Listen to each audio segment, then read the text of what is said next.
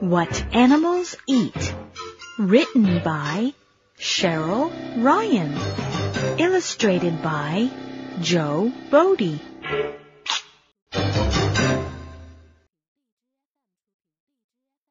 Cows like to eat grass.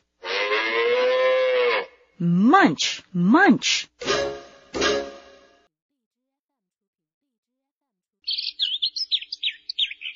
Birds like to eat seeds. Crunch, crunch. Pandas like to eat leaves. Munch, munch. Frogs like to eat bugs. Zap, zap.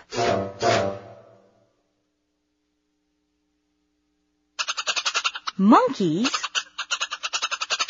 like to eat fruit. Slurp, slurp.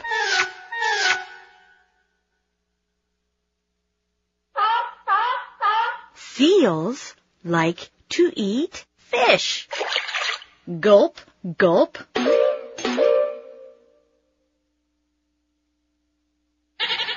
Goats like to eat everything.